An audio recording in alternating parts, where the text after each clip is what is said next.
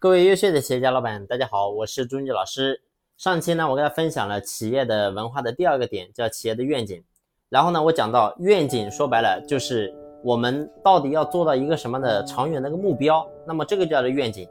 因为呢，我们使命是告诉我们，我们企业到底是为什么而生的，为什么存在的意义是什么，这个叫做使命。愿景呢，就是我们要做到一个什么样的程度。而今天呢，我们来分享第三个，叫做价值观。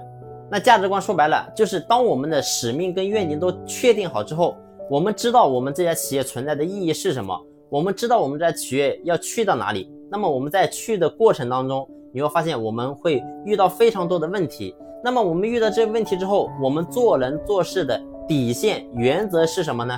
那么这个就叫做价值观，也就是说它是用来约束我们的行为的，告诉我们什么东西该做，什么东西不该做。所以呢，就像我们公司的一些法律一样。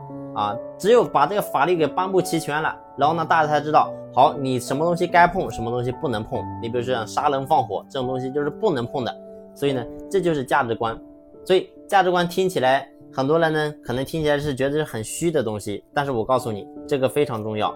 我还是拿阿里巴巴来给大家举个例子，在阿里巴巴过去呢，有一个这样的销售人员，他一年可以给阿里巴巴创造两千多万的一一个业绩，但是呢，就是因为他。在走访客户记录上呢，做了一次假，他违反了阿里巴巴的价值观诚信，所以呢，最后没有办法，这个人虽然说业绩很好，能力很好，但对不起，还是照样被开除了。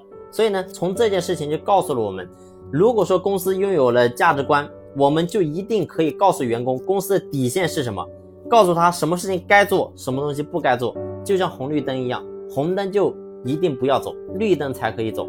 所以呢，这是给到所有人都是一个警示作用的，就告诉大家，这个是我们做人做事的一个衡量的一个标准。所以这是价值观，非常非常重要。所以呢，我透过三期的分享，就给大家讲明白了什么叫做使命，什么叫做愿景，什么叫做价值观。所以呢，这个就是文化。但是呢，其实文化说白了，真的非常重要。你会发现，很多人呢，在这个地方真的是没有太多去。注意，但是呢，我跟大家去分享一个点，你会发现，我们很多人在企业会建立非常非常多的制度啊。你比如说员工，哎，这个这个这个不能干嘛，不能这个也不能这个也不能那个。但是呢，我们也一定要思考，在企业内部到底是制度更重要还是文化更重要。所以呢，大家在这个点一定要想明白，公司内部是制度更重要还是文化更重要？我要告诉大家是一定是文化重要，因为制度是用来强化。文化的啊，为什么这么讲呢？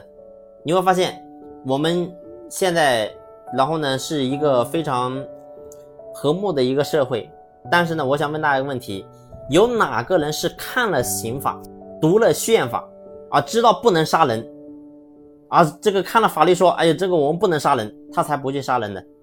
你会发现没有一个，我们都是从爸爸妈妈或者说在学校里面。或者在平常的生活当中，我们就知道了很多事情啊，这些事情是不能做的，这些事情能做的。所以你会发现，你的制度是用来强调使命、愿景、价值观的。如果说你做得好，你会发现你的企业的制度可以少很多，因为大家都知道，哎，这个东西不用讲，大家都不会去犯。所以这就是文化。如果说你企业你是缺乏文化的，你会发现你就会有制不完、制定不完的一个制度。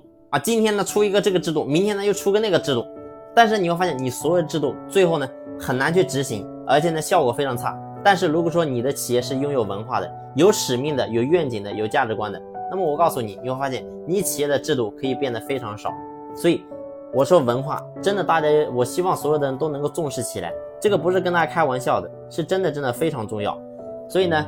我希望大家在建立销售团队的时候，一定是按照流程来。就是我过去跟大家分享的，第一个一定把招人的系统建立；第二个呢是建立这个留人，还有呢就是整个育人，包括呢这个薪资晋升的一个系统，包括说文化系统，这都要去完善。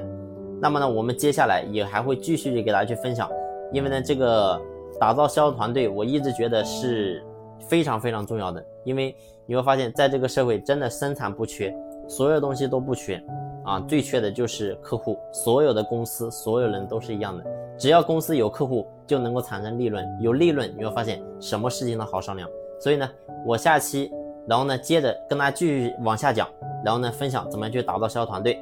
好了，这一期的分享呢就分享到这里，感谢你的用心聆听，谢谢。